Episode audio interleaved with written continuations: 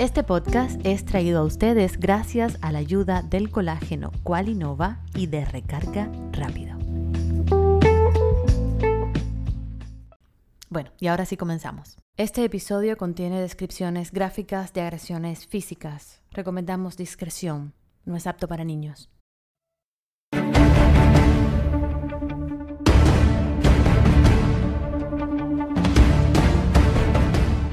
Yodailis Leal jamás imaginó que vería morir en sus brazos a la persona que más amaba en el mundo, menos de la manera en que lo vivió. Hoy nos cuenta la historia del asesinato de su madre. Para mostrar mi, mi vida, lo que yo pasé y demostrarle a las personas que, bueno, eh, de todo se sale, por muy difícil que sea. Y les traigo esta historia como ejemplo de superación y determinación ante las adversidades de la vida. Comenzamos.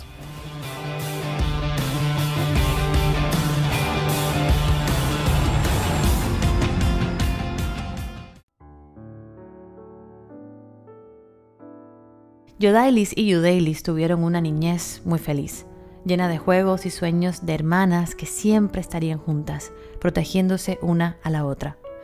Yodailis es la mayor y es la protagonista de nuestra historia. Hijas de la misma mamá y el mismo papá eran inseparables. Sus padres siempre les trataban de dar todo lo que pedían. Y siempre nos educaron por el camino correcto, siempre fuimos niñas de, estar en la, en la, casa.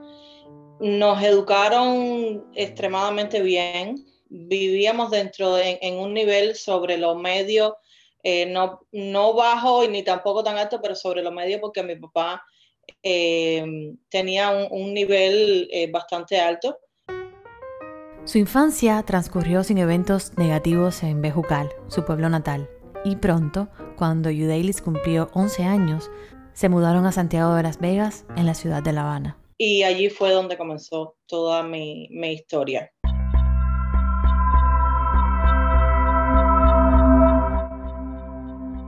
Una historia de horror, de las que no esperas vivir nunca en tu vida, de las que ves en las películas y te tapas los ojos o en los noticieros y te quedas mirando sin entender cómo puede suceder algo así. La historia más fuerte de su vida.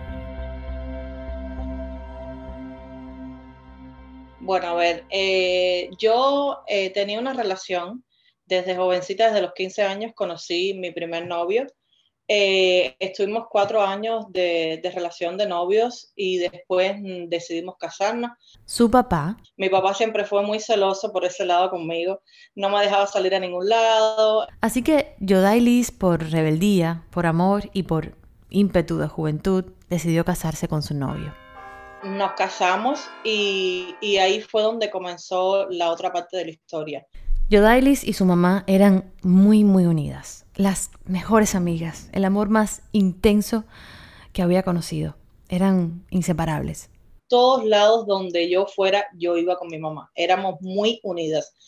Eh, mi hermana, bueno, se becó en ese momento, ella estaba becada. Pero seguían siendo una familia muy unida, donde el amor era lo principal.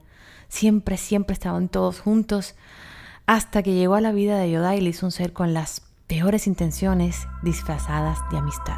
Esta pareja que yo tenía tenía un amigo, supuestamente un amigo. Un amigo de la escuela de su esposo, amigos de la adolescencia, él era amigo del pre, él había estudiado con, con, ese momento con el que fue mi esposo, eh, es decir, en ese momento era mi esposo, él eh, había estudiado junto en el pre en San Antonio de los Baños. Este chico, según me cuenta Yodailis, era una persona con una familia bien acomodada y necesito que presten mucha atención, porque creo que esto juega un papel muy importante más adelante en la condena tan absurda a la que se enfrentó por lo que hizo.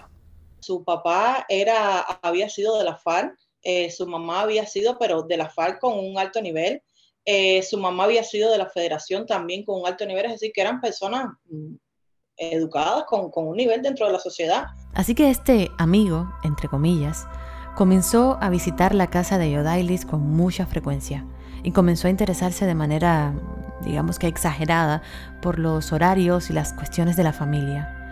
Un día, Yodailis recuerda que estuvo en su casa, se sentaron en el portal mientras su esposo trabajaba y comenzó a preguntar, a, ir indagando qué era lo que estábamos haciendo. bueno, ¿y qué estás haciendo? Y yo le conté todo, yo estoy aquí cerquita de la casa haciendo un curso de peluquería mientras me preparo para las pruebas de ingreso.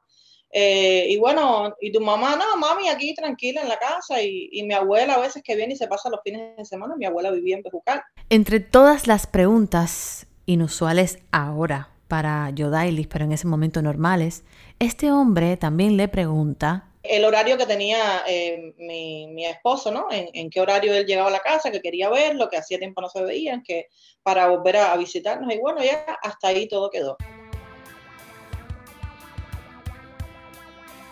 Esa tarde, cuando su esposo llega del trabajo, Yodailis le cuenta que su amigo estuvo por la casa y que habían conversado mucho.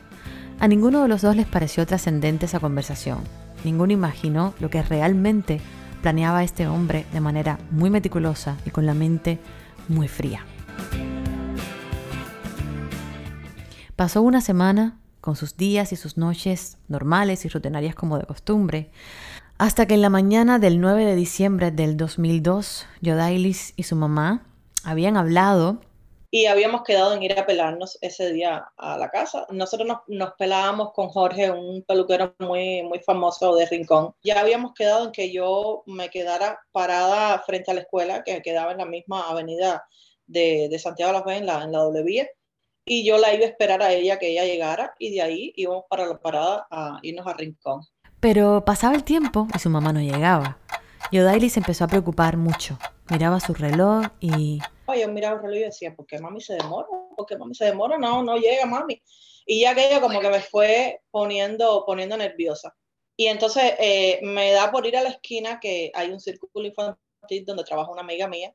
Y yo digo, bueno, déjame llamar a mi mamá para ver. La llamo y el teléfono era timbre, timbre, timbre y nada. Yo dije, bueno, voy para la casa. Estaba como a seis cuadras de su casa, así que decidió ir caminando. Las primeras cuatro cuadras fue caminando con calma, porque no imaginaba nada de lo que se iba a encontrar. Hasta que a dos cuadras de su casa... Y dos vecinas mías que me decían, yo Daily corre, yo Daily corre, yo Daily corre. Y yo no entendía por qué. Yo decía, ¿qué pasó? ¿Qué, qué pasó? No, no lo entendía. Y entonces yo sí me recuerdo que yo corría, estoy eh, corría y, y yo decía, algo está pasando porque no entiendo. La puerta de. nosotros teníamos una casa que hacía esquina, es decir, la casa y el patio hacía esquina. La cerca y la puerta de la entrada de su casa estaban abiertas, pero ninguno de los vecinos quiso entrar. Solamente se atrevió una de las vecinas de enfrente y... Y cuando vio, vio simplemente los pies de mi mamá así tirados en el piso. Yo entré corriendo, me da por hacer así, mirar, yo dije, no sé qué pasó porque no entendía. Y ya cuando llegué a, lo que era el comedor de atrás del patio, eh, ya la vi tirada en el suelo con un charco de sangre eh, al lado de la mesa. Yodailis no atinó a pensar en nada. Se quedó en blanco, sin saber por unos segundos que parecieron eternos qué estaba pasando, sin entender nada. Sobre todo sin imaginar lo que realmente había sucedido. La mamá de Yodailis era una mujer extremadamente limpia, muy organizada. Ella se subía arriba de una mesa y cambiaba un foco, eh, cambiaba los muebles de la casa y ella siempre fue así. ¿Qué pensé yo? Yo dije, mami se cayó de, de, la mesa inventando para tratar de cambiar la lámpara. Nunca, jamás en la vida se me fue a imaginar. Es decir, no me pasó por la mente que era lo otro que había pasado. Lo otro que había pasado, lo incontable, pero que desafortunadamente existe en este mundo, que para que sea mundo, como dice por ahí, debe tener de todo. Mientras, Yodailis, aún sin saber de esto incontable que ya contaremos, a ella... A mí me da por agarrarla, yo, yo fui la que me encontré con ella, yo la agarré, la viré, ya cuando la viré, ya para mí aquello fue porque no la reconocía. No la reconocía, no la reconocía, ya ella estaba, tenía el, el rostro desfigurado, ya estaba demasiado hinchada, había, eso había pasado hacía unos minutos, tenía un pulso muy leve, yo, yo soy asmática, y entonces en ese momento cuando yo la viro, yo no, no, yo no sabía qué hacer. Decidí omitir los detalles de lo que Yodailis vio porque son demasiado gráficos y confieso que editando este podcast me puse muy nerviosa. Recuerdo que le conté a una amiga y le dije que tenía el corazón a millón y me dijo, mira, para unos minutos, respira, coge aire. Así que eso haremos porque creo que también ustedes lo necesitan. Después de la pausa, seguimos con la historia.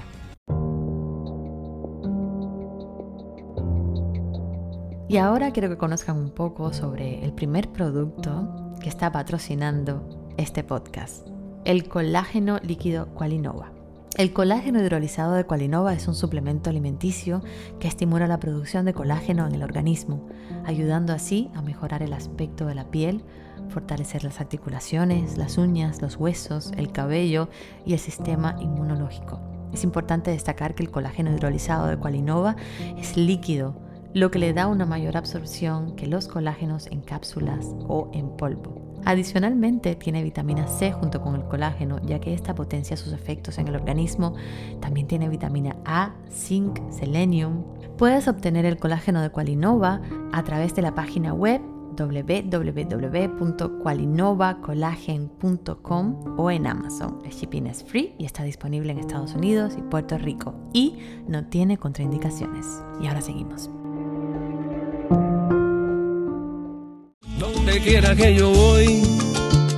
Yo soy cubano. Cuando dejamos nuestro país, la nostalgia viene con nosotros. También el deseo de saber de nuestra familia, de nuestros amigos, de nuestra gente. Si eres cubano, con recarga rápido puedes acercarte a todo lo que extrañas en Cuba. Descárgate la aplicación o visita la página web www.recargarapido.com en cualquier parte del mundo que estés puedes usar recarga rápida. En Madrid, en Nueva York o el Vaticano. Y si a la luna yo me voy, seré cubano. Y si eres cubano y te gustó esta canción, bueno, y aunque no seas cubano, de donde seas, ve corriendo a YouTube a escuchar el tema Yo soy cubano de Alexis Valdés con Willy Chirino.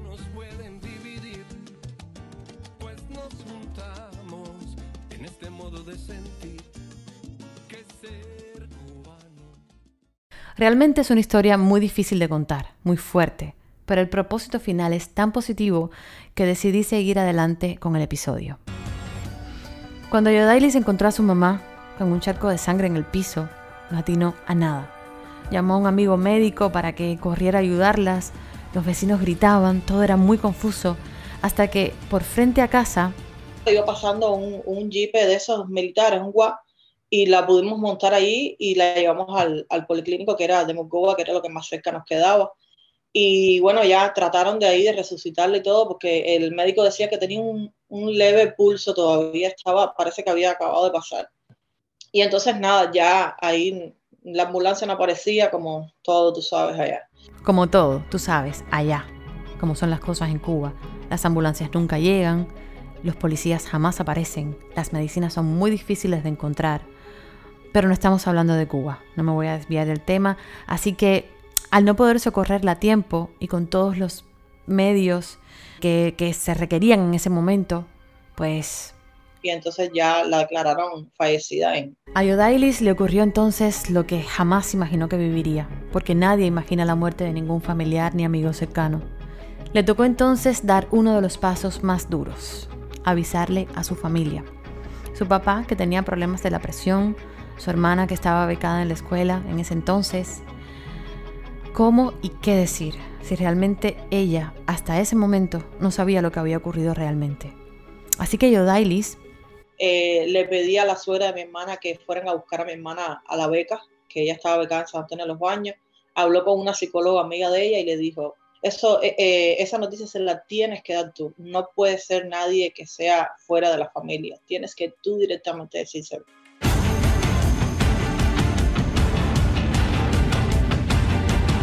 Le tocó a ella darle la noticia a su hermana, a su abuelo, que es el papá de su mamá, a su abuela, la mamá de su mamá, a su papá, a todos. La noticia hasta, hasta donde sabíamos en ese momento, porque realmente no sabíamos nada. Entonces, la noticia que yo le di a mis abuelos fue, eh, a mami le dio un infarto, está malita en el hospital, ni siquiera le había dicho en el momento que había fallecido. Pero, ¿por qué harían algo así? ¿Cómo Yodairis supo lo que realmente había pasado y quién lo había hecho? Yo sí me recuerdo que hubo una persona en la cuadra que me dijo, yo vi a una persona así, de este tamaño, con las características de muchacho, eh, vestido de verde, y yo no, era una cosa que yo no me cabía en la cabeza, no podía descifrar quién había podido hacer eso. Entonces ya después cuando llega la policía, que yo entro a la casa con la policía, fue que me vine a dar cuenta que era que, la habían asesinado porque eh, habían dejado el, cuchillo con que le había cortado el cuello en, el lavamanos del baño. O sea que a la mamá de Yodailis la habían asesinado a plena luz del día en su propia casa. Pero, ¿quién sería capaz de semejante atrocidad? ¿Cómo se siguieron desarrollando los hechos después de que pronuncian fallecida la mamá de Yodailis? Cuando, cuando ya llega la policía, la policía me pide que entre con ellos a la casa. Porque querían como que saber qué era lo que había pasado, que yo les dijera si faltaba algo en la casa, porque lo que querían era descifrar si había sido un robo. Entonces, eh, yo entré, yo sí me recuerdo que yo entré, yo miré todo, todo, entré al cuarto, sí veía unas gavetas de, su cuarto desorganizadas. Eh, en el cuarto de mi hermana, que era el, otro cuarto, eh, había visto algo en, la cama, no recuerdo si había sido, no sé, no, no me recuerdo exactamente ahora. Yo sí sé que él se había llevado un maletín, había enroscado y había eh, doblado unas sábanas lavadas arriba de la cama y él como que había, se había llevado un DVD y había doblado el DVD dentro de, es decir, yo no sabía quién era. La persona que lo hizo, yo había hecho eso. Ah, fue lo que yo le dije a la policía, que era lo que yo notaba que faltaba en la casa. Pero ¿cómo pasa algo así, en plena mañana, y, que nadie se entere? ¿Será posible que nadie escuchara nada? La señora de al lado me decía, eh, después lo dijo, que ella sentía unos gritos en la casa. Ella sentía unos gritos, sentía unos gritos y los perros ladrando mucho. Y yo no sé, no llamó a nadie, no llamó a la policía, no, porque si tú estás al lado, tú estás sintiendo algo raro, llama, sale grita, porque tú sabes que en mi casa era una casa donde nunca se escuchaba un grito, donde nunca se escuchaba una pelea. Entonces, si tú estás sintiendo algo fuera de lo normal es porque está pasando algo.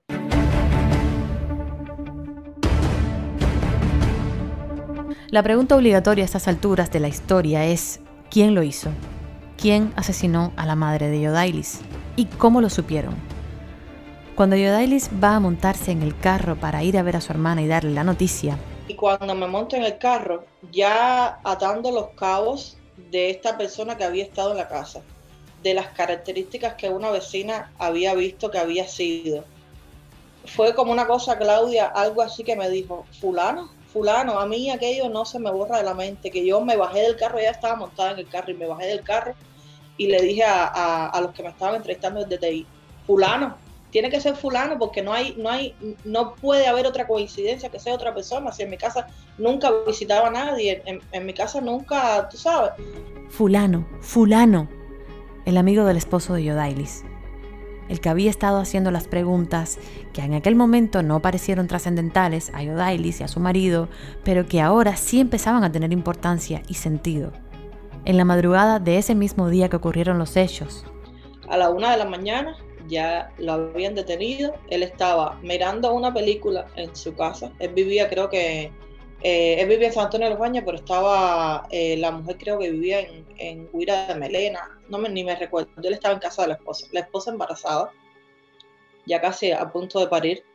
Y él estaba muy tranquilo, sentado en su sala, viendo una película en el DVD que se había llevado a mi casa. Después que apresaron al asesino de la madre de Yodailis, al poco tiempo la familia... Nosotros nos fuimos después de Santiago de Las Vegas. A mi papá le dieron la posibilidad. Mi papá se afectó muchísimo, muchísimo, muchísimo. Mi papá bajó muchísimo de peso. Imagínate, eran como 28 años juntos con mi mamá. Eh, le afectó en el trabajo. Eh, a mí, yo estuve tres meses atendiéndome eh, con un psiquiatra en, en la Mejeira, porque yo lo único que hacía era llorar, llorar, llorar, llorar eso era lo único que yo hacía, llorar y llorar y llorar. Eh, lo único que me consolaba era oír música.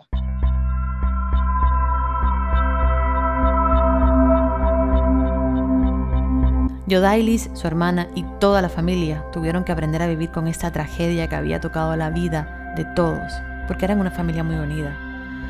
Sobre todo Yodailis y su mamá. Eh, yo desde niña siempre decía, ese era uno de mis miedos el día que no tenga mi mamá, ¿qué va a pasar? Eso era, ese era uno de mis miedos. Yo decía, Dios mío, el día que yo no tenga a mi mamá, ¿qué, qué, qué, qué va a ser de mí? Y entonces aquello me afectó muchísimo a mí, muchísimo. Eh, mi familia como que se fue revirando un poco con mi esposo y mi mamá daba la vida por él. Él, lo que mi mamá pidiera, él lo sacaba de abajo de la tierra y se lo daba. Él, ellos eran también, ellos adoraban. Y él, y él lloraba igual a la paz de mí y me decía, yo no puedo vivir con esto porque ¿cómo, cómo ese hombre hizo eso? ¿Por qué motivo? Si le hacía falta dinero, ¿por qué no me lo pidió? ¿Por qué no se sentó y habló conmigo? La misma pregunta que seguro tenemos todos. ¿Por qué? ¿Por qué ese hombre hizo eso? ¿Qué puede mover a una persona a asesinar de esa manera a otra?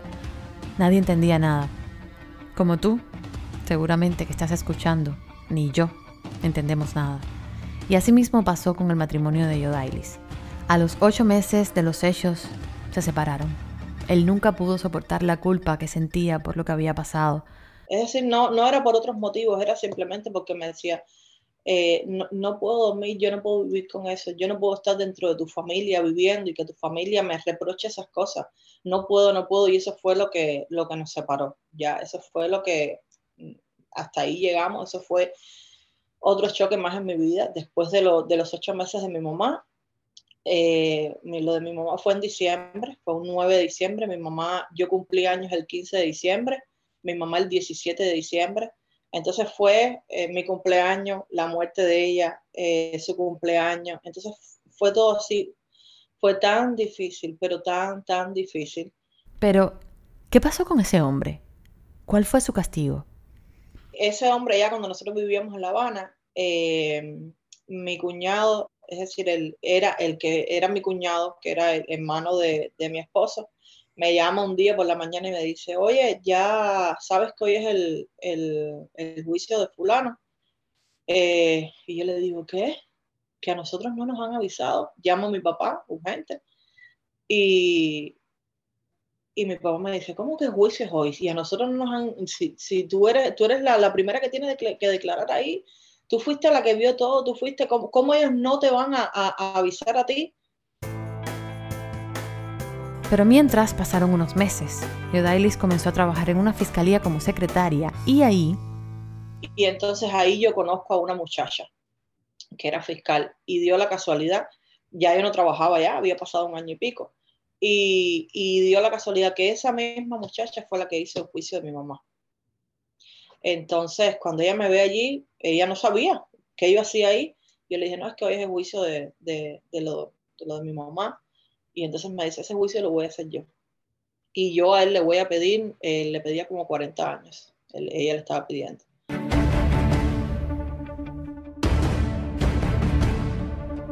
Y llegó el momento del juicio. Y por consiguiente, de volvérselo a encontrar a él. Yo estaba sentada en la sala de espera. Yo estaba así de frente al instructor que estaba atendiendo el caso. Mi papá estaba al frente a mí también. Y en ese momento él entraba así eh, esposado y Claudia, ese hombre, a mí me miró así, de arriba abajo. Pero con una cara así de, de como que riéndose, como que risueño. Como quien sabe que de alguna manera se saldría con la suya, sin remordimientos quizás, sin temor, sin una gota de vergüenza ni arrepentimiento. Y yo lo miré así con una cara de, de odio, como que de quiero, lo que quiero es levantarme, irte para arriba y, matarte y hacerte lo mismo. Yodailis trató de hacer su declaración con el mayor control posible por temor a que su papá se pusiera más mal de lo que ya estaba y también por temor a lo que, a lo que él podría hacer. Yo declaré, mi papá se quedó afuera, yo salí, mi papá entró a declarar y yo no lo vi porque yo estaba afuera, pero mi papá sí le fue para arriba y tuvieron que sacarlo de, de la sala. Y entonces mi papá quería quedarse en juicio y le dije, no, vámonos que ahí estaba la familia de completo también, y yo me sentía con miedo, ¿entiendes? Yo había hecho la declaración, eh, mi papá realmente no sé ni lo que declaró, si a él le preguntaron algo, me imagino que a él le hayan preguntado algo igual, y al final lo que le, la, condena que le impusieron fueron 20 años nada más. 20 años nada más. 20 años. ¿Recuerdan cuando les conté casi al inicio de este episodio que recordaran bien la familia de la que venía este hombre? padres integrados a la FARC, que son las Fuerzas Armadas Revolucionarias Cubanas, eh, mamá de la Federación de Mujeres, con buena posición y quizás con muchos, muchos amigos, amistades influyentes. Pues seguramente esto de alguna manera influyó en que la condena fuera tan absurdamente mínima comparada con lo que había hecho este hombre. Pero ya pasaron 20 años. Tú que me escuchas, ¿te estás preguntando lo mismo que yo?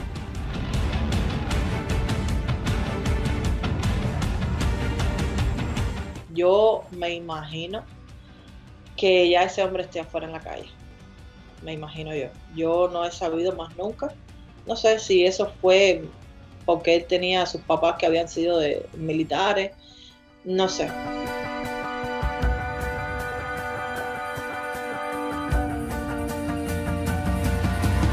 Pero vuelvo de nuevo. ¿Por qué lo hizo? ¿Por qué? Sí, él lo que dijo fue que él había entrado porque él necesitaba dinero. Eh, parece que él lo andaban buscando, parece que él debía algún dinero. Y, la, y como él sabía que mi esposo trabajaba en un lugar donde se buscaba su dinerito, eh, parece que pensó que nosotros íbamos a tener dinero en la casa. Y entonces parece que por eso fue eso. Él contó todo, todo, absolutamente todo que llegó a mi casa, que mi mamá lo mandó a pasar, que lo sentó en el portal, que le pidió un vaso de agua a mi mamá y cuando mi mamá estaba en la cocina, él fue atrás de ella en la cocina. Mi mamá era muy pequeñita. Mi mamá era, tenía una estatura de unos, eh, unos 50, unos 52, más o menos, era, era bien pequeña. Y entonces él era moreno, grande, fuerte, él había estudiado eh, en los Camelitos, eh, él, sabía defensa personal, él, no le hacía falta ningún arma, que eso fue una de las cosas que se, habló en el juicio, eh, que para matarle no le hacía falta ningún arma. Y sin embargo cogió un cuchillo y le cortó el cuello, él, él la degolló, él le cortó el cuello a mi mamá y la dejó. Primeramente le dio golpe, le dio golpe contra el suelo, por eso ella se se inflamó tanto. Ella, todo, todo, completamente. Mi mamá se tuvo que velar con la caja sellada porque estaba muy desfigurada. ¿Cómo se habrá sentido Yodailis cuando se enteró que solamente le habían dado 20 años al asesino de su mamá? Una de las cosas por la que me motivó a irme del país fue por eso, porque yo siempre dije, yo, yo en algún momento yo tengo que regresar y verle la cara a ese hombre. Yo jamás y nunca me había, eh, me había pasado por la mente irme del país más Y esa fue una de las cosas porque a mí aquello me traumó tanto, pero me traumó tanto que yo decía, ¿cómo es posible que una persona que mate a otra persona le, le, le pongan una condena de 20 años y...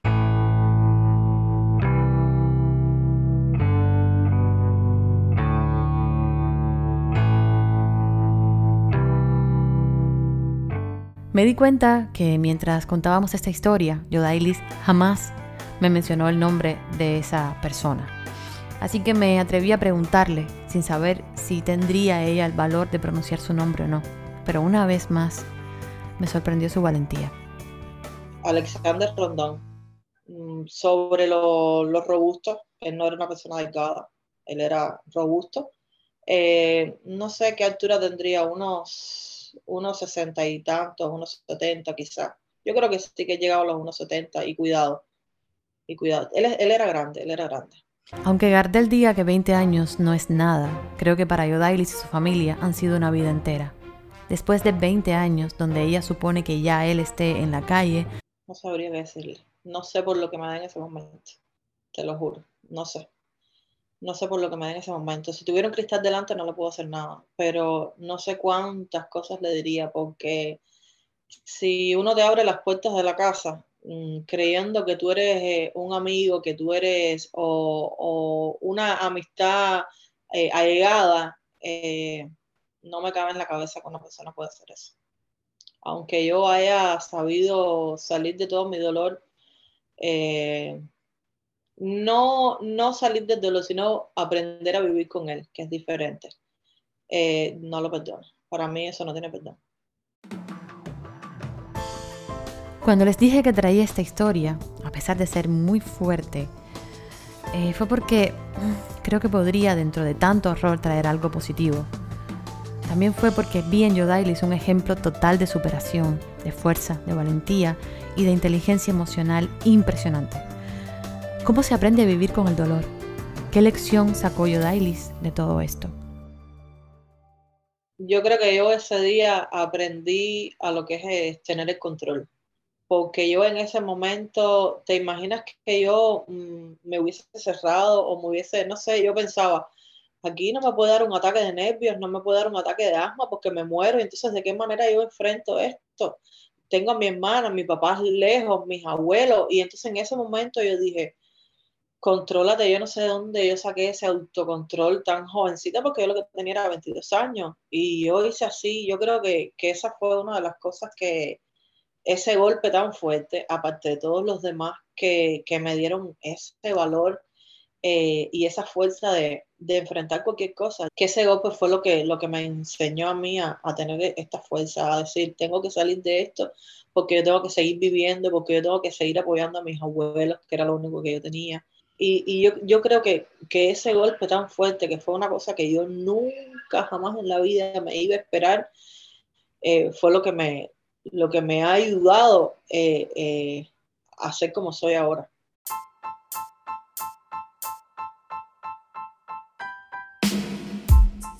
Yodailis se fue de Cuba en febrero del 2013 para República Checa y en marzo del 2014 llegó a Estados Unidos por vía legal. Actualmente vive en Houston, Texas y trabaja en una compañía de restauración de crédito y se siente muy feliz ayudando a otras personas. Después de casi cinco años regresó a Cuba el 17 de diciembre del 2017, el mismo día del cumpleaños de su mamá, y fue por última vez el 18 de diciembre del 2020 al parto de su hermana. Su abuela materna murió en abril del 2020 y no pudo ir a despedirse de ella. Aún le queda en Cuba su abuelo, que tiene 91 años. Su tío, hermano de su mamá, murió en mayo del 2015 de un cáncer que le amputaron el brazo completo y a los tres meses falleció. Sus abuelos enterraron a sus dos únicos hijos y ella tampoco pudo ir a su entierro.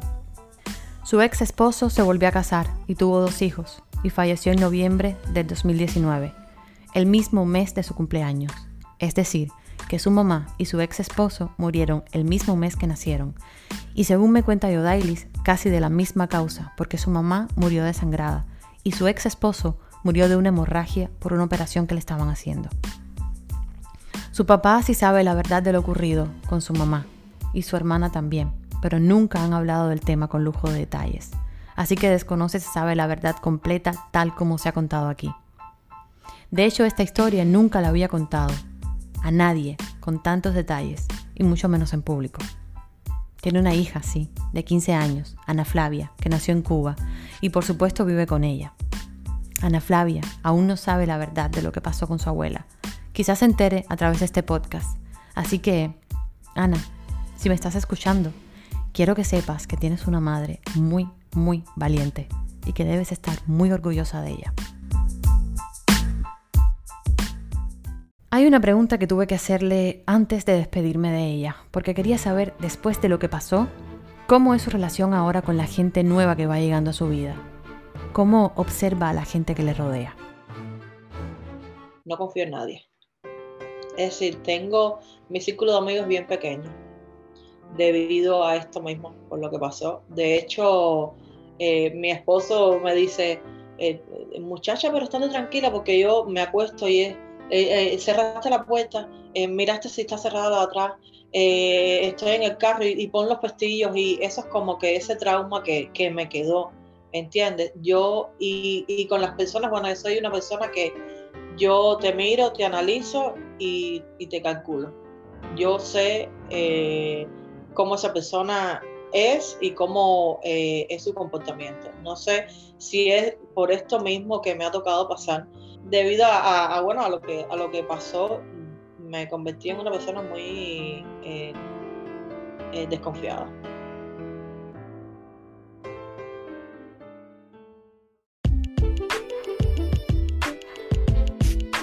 Espero que este episodio nos sirva a todos para valorar cada segundo que tenemos con nuestros seres queridos, decirles cuánto les amamos y sobre todo que nos sirva de ejemplo de superación. Si creemos que estamos pasando por un mal momento, piensa en esta historia y cómo su protagonista logró inclinarse hacia la vida. Si crees que estás pasando por un mal momento, Piensa en esta historia y en cómo su protagonista logró sobreponerse a las adversidades de la vida. Yo soy Claudia Valdés y esto es como yo lo veo.